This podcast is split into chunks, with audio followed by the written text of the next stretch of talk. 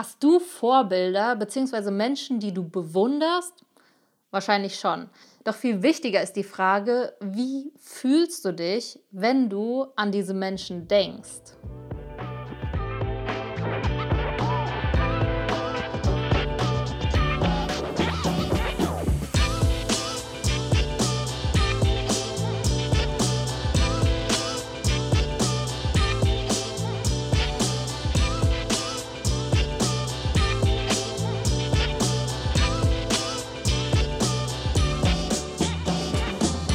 Hi, herzlich willkommen bei Overstanding. Ich bin die Katharina und ich möchte heute mit dir über das Thema Vorbilder sprechen.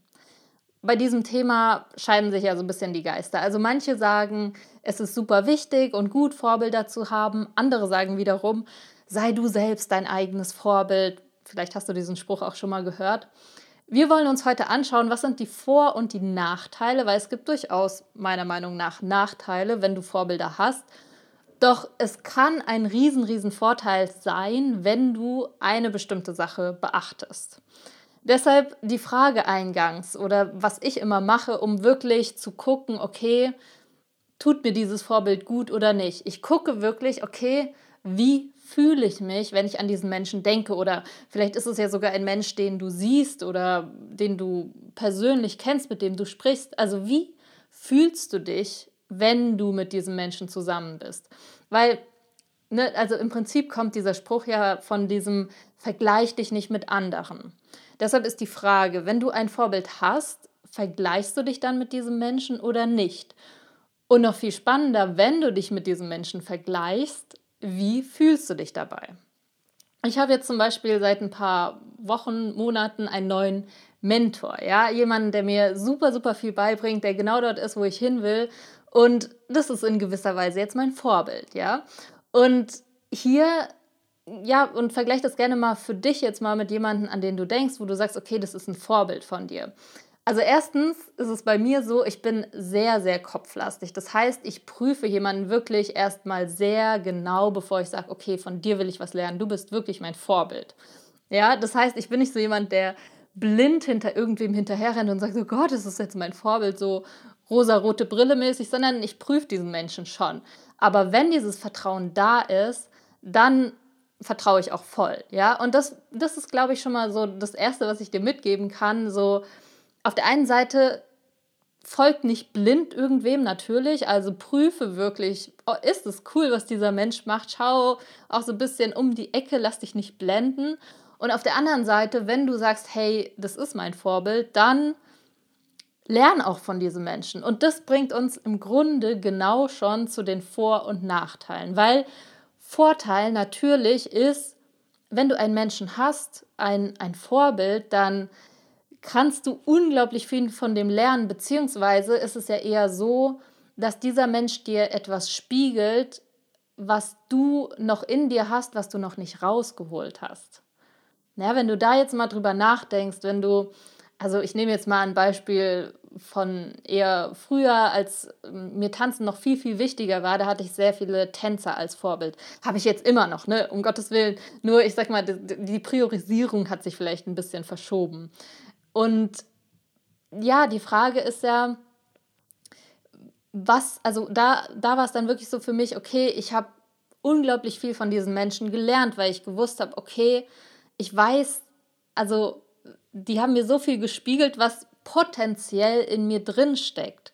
Und das ist ja was wirklich Schönes. Und deshalb, wenn wir sagen, wir vergleichen uns mit jemandem, ist ja eigentlich eher die Frage, was macht es mit uns? Weil du kannst dich mit jemandem vergleichen und sagen, oh nein, das ist kacke, das werde ich niemals können, dann fühlst du dich schlecht. Oder du sagst, wow, das, das will ich auch können, das motiviert mich. Und du merkst schon, das ist dann natürlich ein Riesenvorteil. Das heißt, ein, ein Vorbild ist ein bisschen wie, wie so ein ja, so ein Leuchtturm, ne? Weil manche sagen ja, habe ich ja eingangs auch gesagt, so dieses sei du selbst dein eigenes Vorbild. Und das mache ich persönlich auch, ja. Also ich habe auch oft so mich selbst in der Vorstellung, wie ich in zehn Jahren bin. Und das ist dann mein Vorbild. Das ist natürlich geil. Nur Fakt ist, ganz oft wissen wir gar nicht genau, was wir eigentlich wollen. Wie will ich denn eigentlich sein? Ich denke mir, ich will so sein oder so. Oder jetzt zum Beispiel bei der Tänzerin, die wirklich mein Vorbild ist, wusste ich ja vielleicht, bevor ich sie gesehen habe, noch gar nicht, dass sowas überhaupt möglich ist. Und dann sehe ich sie und denke, oh mein Gott, das will ich auch können. Und hier heißt es, diese Menschen im Außen, weil ne, dein zehn Jahre älteres Ich, das entsteht ja in deinem Kopf, faktisch, ne?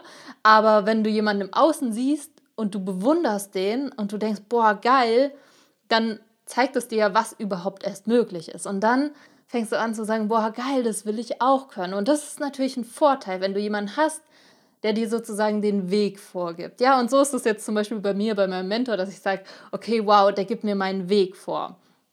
Der Nachteil, und da, da möchte ich dich jetzt wirklich für sensibilisieren, weil das sehe ich ganz, ganz, ganz oft, dass Menschen ihre Vorbilder wie auf so einen Sockel setzen. Und irgendwie hört sich das ja auch so an, so Vorbild, so, oh, ich himmel den an, mäßig, ne? Nur was passiert, wenn wir das tun? Was passiert, wenn wir einen Menschen haben, den wir wirklich anhimmeln und ihn sozusagen über uns selbst stellen?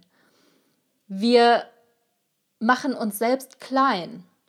Wir stellen uns vor, oh Gott, so toll wie der ist, werde ich niemals sein. Ja, das wäre wie wenn ich meine äh, Tanzlehrerin nehme und denke, wow, oh Gott, so gut wie sie kann ich niemals sein. Natürlich gibt es diese Gedanken und ich werde auch niemals so gut sein wie sie. Doch das liegt einfach nur daran, dass ich nicht so krass alles dafür gegeben habe. Also weiß nicht, ob es möglich ist oder nicht. Da sind wir jetzt wieder bei der Frage, gibt es Talent oder nicht. Ich denke schon, dass es ein bisschen Talent gibt und ich, das habe ich einfach nicht so krass, wie sie es hat. Nur Fakt ist, wenn ich es wirklich wollen würde, dann hätte ich krass dafür trainiert und das habe ich einfach nicht. Also von daher fühle ich mich gar nicht schlecht. Ich schaue sie an und denke mir, boah, das inspiriert mich voll. Ich nehme die Teile raus, die mir gefallen.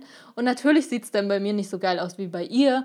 Und doch hat es mich inspiriert. Also Vorbilder inspirieren uns. Und das ist, das ist das Schöne daran. Nur wenn ich jetzt hingehe und sie auf einen Sockel stelle, in dem Sinne von nicht, ich finde sie toll, ich bewundere sie, sondern eher andersrum, ich fühle mich schlecht, weil ich das nicht kann.